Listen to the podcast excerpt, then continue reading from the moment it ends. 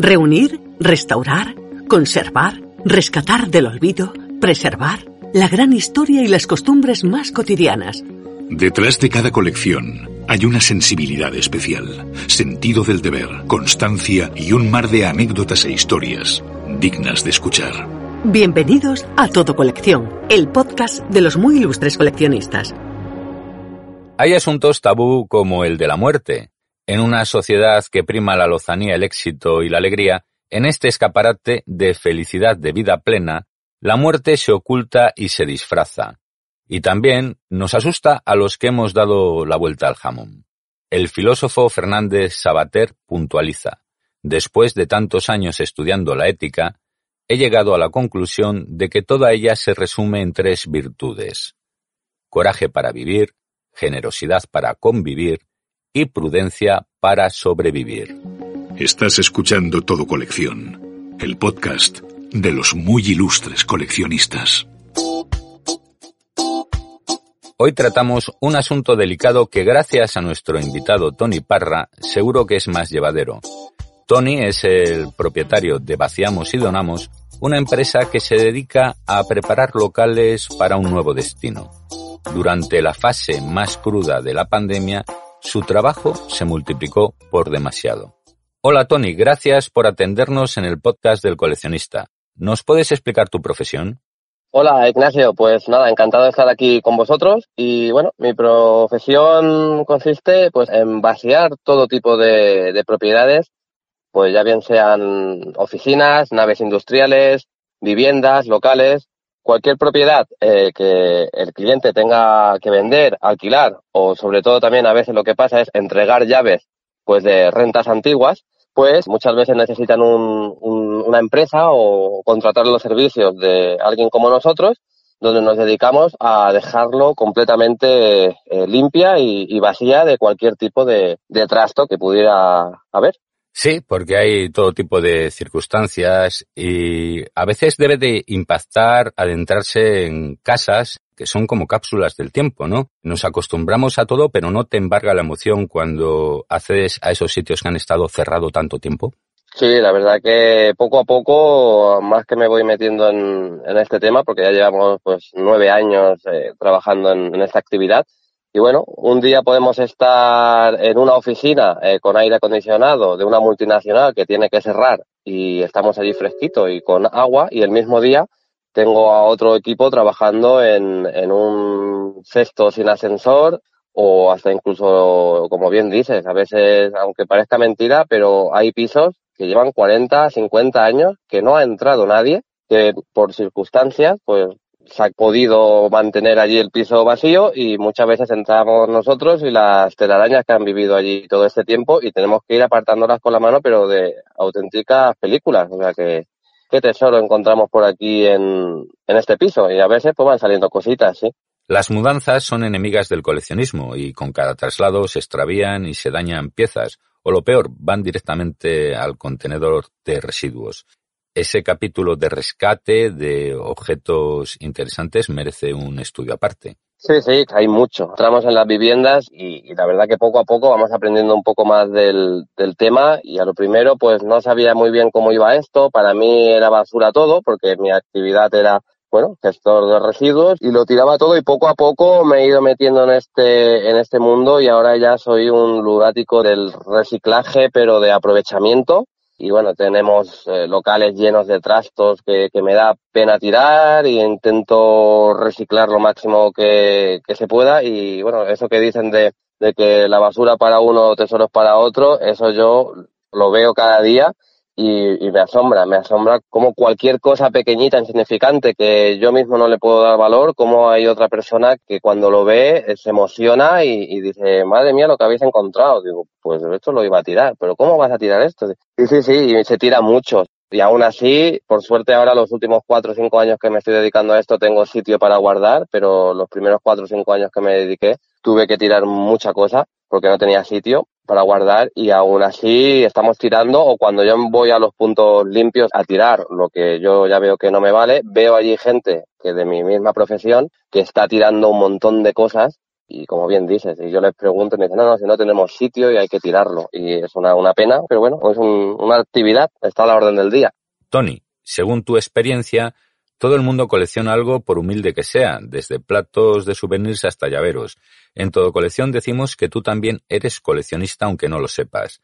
¿Qué colecciones te has encontrado que te han llamado la atención? Me he encontrado de todo. O sea, la verdad que la gente puede pensar que lo más típico son los sellos, monedas o billetes. Por ejemplo, yo voy a una vivienda, me encuentro estanterías llenas de discos de vinilo y no sé si eso era una colección de alguien o si era simplemente por la música que escuchaba o algo, pero no me, he encontrado de, de, todo, de platos típicos de recuerdos de viviendas, de dedales, de animales, pues ahí me he encontrado muchas colecciones de elefantes, de búhos, jirafas, de mariposas, minerales. En una vivienda también me encontré estanterías llenas de latas de refresco, llaveros, paquetes de tabaco, pegatinas, hasta incluso unos álbumes llenos de etiquetas de la fruta. O sea, de, de todo. Y a lo mejor así lo más chocante para mí, pero claro, yo no le doy mucha valor a, las colecciones porque, bueno, dentro de mi actividad, pues hay muchas variantes y digo, bueno, pues un piso con una colección de esto, pues. Pero bueno, puede ser quizá una habitación que me encontré eh, llena de, cajas de mecano antiguos, bueno, el típico mecano, ¿no? 150 o 160 cajas de cajas de mecano y digo, madre mía, para mí pensar, digo, el dineral que debe de ser esto, luego vi que no valía tanto, pero la verdad que sí, o, sobres de azúcar. Digo, para mí todo esto, a lo primero, no, no, digo, bueno, la gente que lo guardaba, pero luego digo, me, te quedas así pensando, dice, la gente, los años que habrá estado para coleccionar miles y miles de, sobres de azúcar que yo no sabía que era coleccionable, pero... Se llama glucofilia. Y bueno, tiene su miga, ¿eh? Porque... Sí, no, no, o sea, claro, para mí eh, todo esto era... Yo soy una actividad que era como de limpieza, o sea, ¿saben? Pero luego me he convertido, en vez de una empresa de limpieza, me he reconvertido a una empresa de salva tesoros, porque ya ahora, en el último año lo que ya me dedico más también es a intentar localizar eh, lo que me encuentro, en, darle un poco de, vista y de salida, pero no para tirarlo, sino que llegue a las manos de la persona que, que esté interesada en, en, tenerlo. Y luego lo que también me choca mucho es en el tema de, de, las colecciones estas típicas de venta por fascículo, que todo el mundo conoce, pues yo creo que las he visto todas. De que si las monedas y billetes del mundo, las muñecas típicas del mundo, eh, lo de la de coche, la de plumas, la de insectos, no sabes las colecciones de insectos que he sacado de los pisos, trenes, Mm, me choca sobre todo que sé lo que valen, o sea, que son fascículos que son de 100, ciento y pico entregas, que cada una mejor vale 3 o 4 euros, estamos hablando que son colecciones de 500, 600 euros, y me quedo así pensando, digo, madre mía, digo, si esto ha valido lo mismo que me están pagando a mí por vaciar el piso. Más que la colección en sí, que la colección, si no hubiera ido yo, pues que a lo mejor hubiera desaparecido, porque hay muchas empresas que no tienen todos los metros, toda la infraestructura de personal y furgonetas, y lo tiran al contenedor, porque eso lo, sé. Y a mí me choca más eso, ¿no? La pérdida de, de la historia y sobre todo de, dinero y de tiempo que ha estado la persona detrás en tener todo eso. Si eres coleccionista, caerás en nuestras redes. Sigue la actualidad y los lotes más curiosos en los perfiles de Todo Colección en Facebook, Twitter, Pinterest, Instagram y canal YouTube de Todo Colección. Además de archivos personales, los documentos, cartas, álbumes de fotografías familiares, somos un poco como los replicantes de la película Blade Runner. ¿Crees que nos aferramos mucho a los recuerdos? Sí, sí, sí. Yo creo que aparte también de trabajadores, somos también psicólogos, porque a mí se me han, ahora ya con la pandemia, pues lamentablemente no, pero a mí se me abrazaban familiares diciendo, ay, el mueble de, de mis padres, llorando, eh, que lo quiero mucho este mueble, que lleva toda la vida con nosotros, y, llorando, y lo recuerdo de mi madre, cómo puede ser todo esto en un día que se vaya así, bueno, auténtica, bueno, sentimental, ¿no? Que quiere mucho las cosas. Y luego me encuentro también todo al contrario, que estoy vaciando un comedor y me encuentro allí una urna de varios jarrones y me dice, ese que está ahí dentro es mi padre y lo abro y me encuentro allí la urna con las cenizas y la tarjetita de la fecha y me dice, ¿esto dónde lo vais a tirar? Digo, ¿dónde lo voy a tirar? Digo, ¿esto usted lo lleva a algún sitio? Dice, no, no, esto tirarlo vosotros donde veáis. Y me quedo, madre mía, ayer una, señora llorando con, con el mueble de su padre y hoy me ha tocado justo lo, lo contrario, ¿no? Y la verdad que sí, la verdad que es una pena a veces las situaciones que, que vivimos y ahora últimamente cuando yo veo que el cliente tiene por el mueble mucha... Claro, lo que me dicen es que este mueble no me lo puedo llevar yo a mi casa.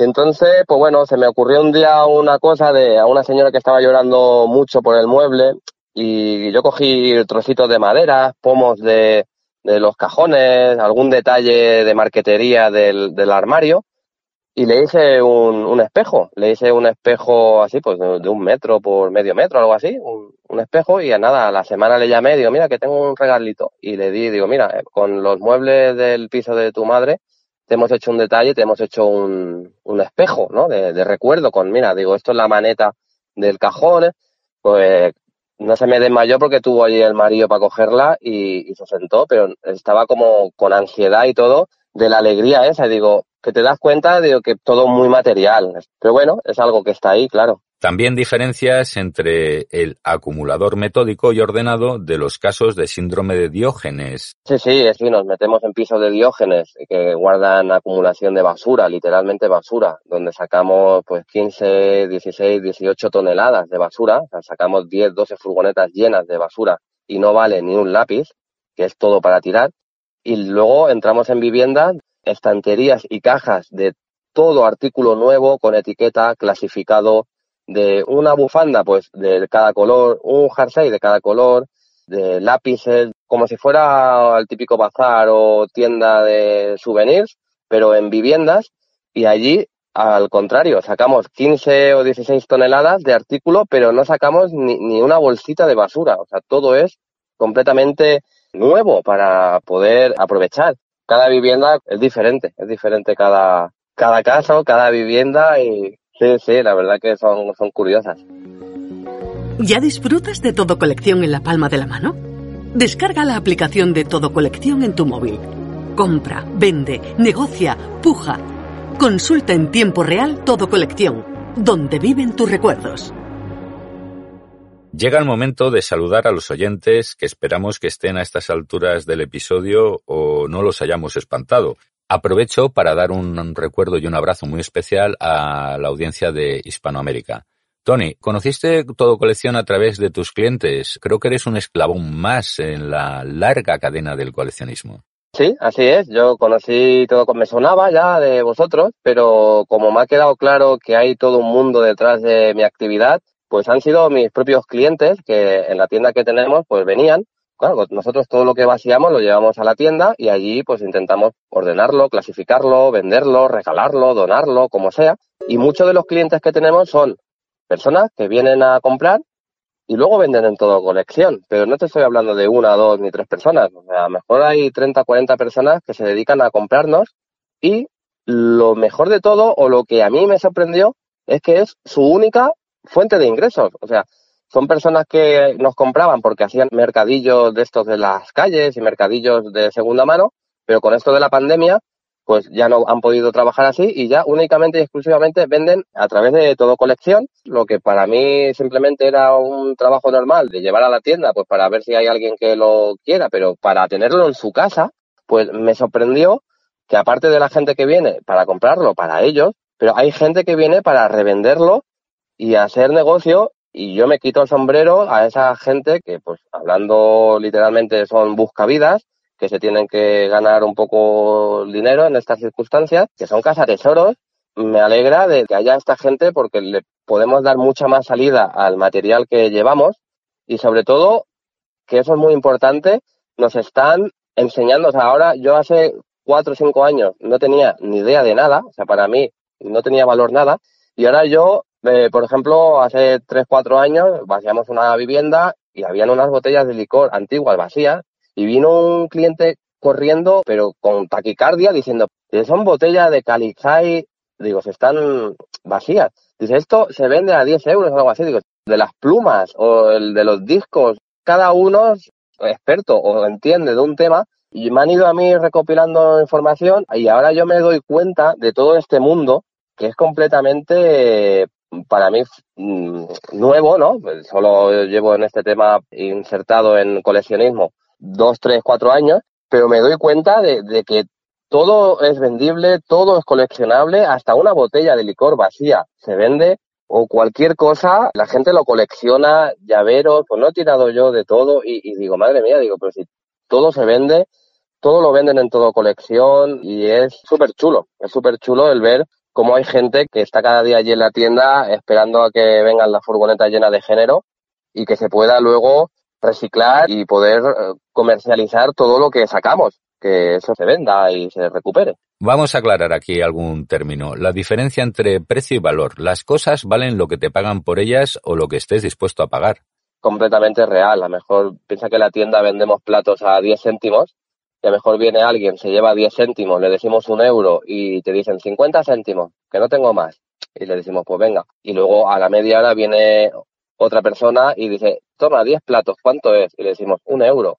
Y se quedan así de, ¿cómo? ¿Un euro? Y le decimos, sí, a 10 céntimos el plato. Dice, no puede ser. Dice, ¿sabes qué platos son estos? Y le decimos, pues no. Es una vajilla de tal año, de tal modelo, de porcelana, de no sé qué, no sé cuánto, no sé dónde. Y esto no puede valer 10 céntimos. Y le decimos, pues no sé, digo, mira, ahí tenga usted la hucha que tenemos una estantería solidaria de una protectora de animales y ponga usted ahí lo que considere oportuno, pero nosotros no sabemos nada de estos platos.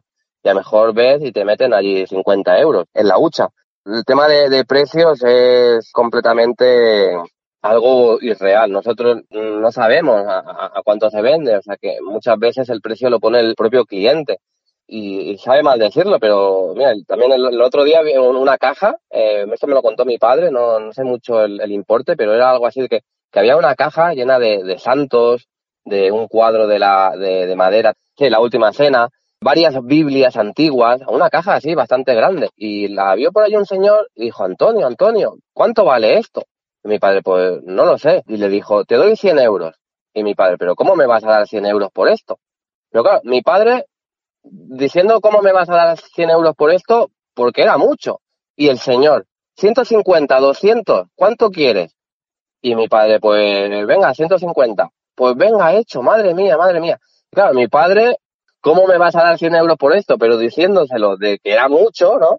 Y el otro, como diciendo, pensándose que le estaba diciendo que, que era muy poco, que el dinero es muy relativo y ahí estamos intentando ponerle precios a cosas y a las cosas que no tenemos precio o no sabemos lo que vale, tenemos unas estanterías allí que colaboramos con varias ONGs y ponemos allí cositas y la gente que le guste lo que hay ahí, pues pone en, la hucha lo que crean oportuno, porque nosotros no podemos saber de todo.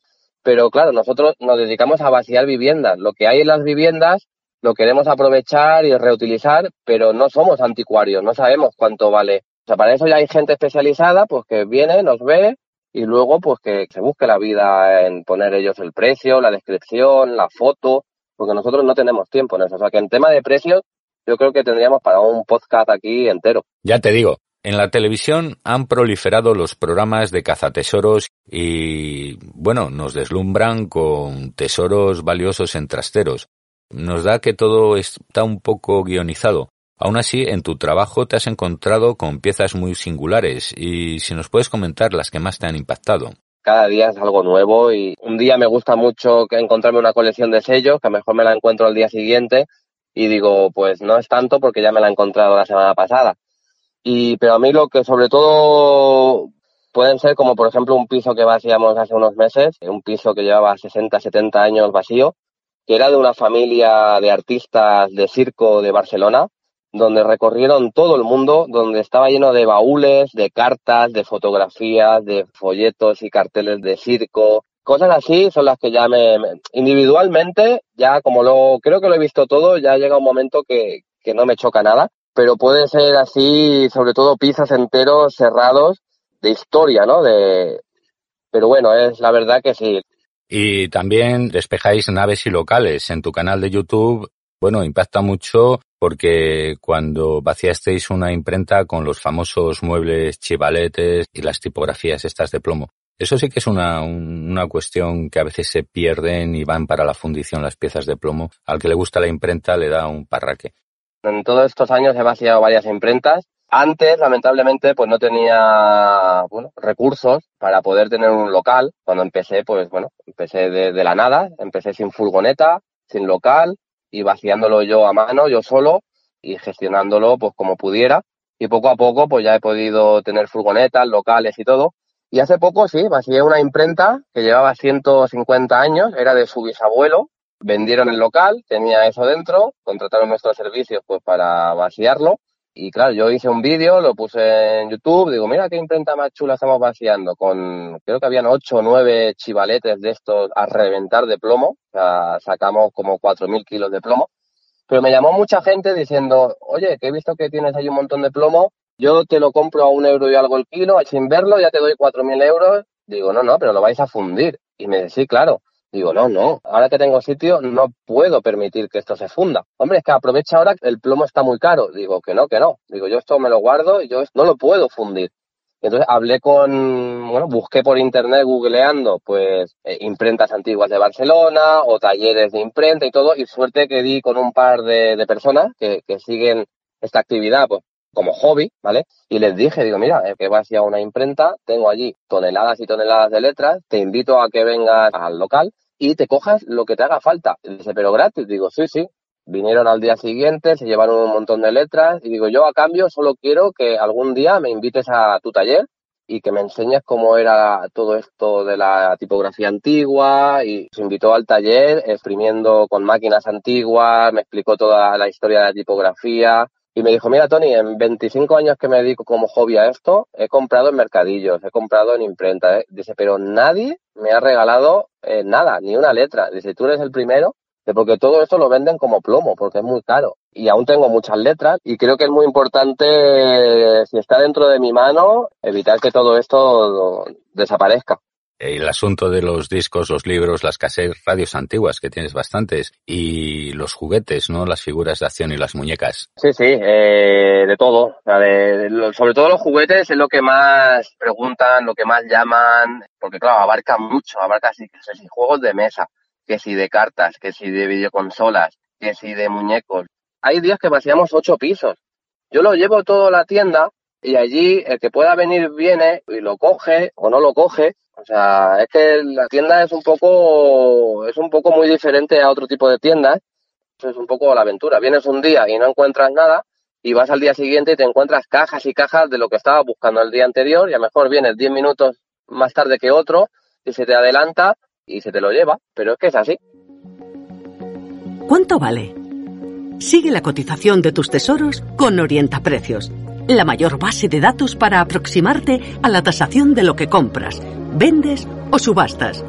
Orienta precios de todo colección. Solo para usuarios registrados. Como en las subastas, Tony. Pero a lo tonto te has contaminado de coleccionismo con una fecha muy especial.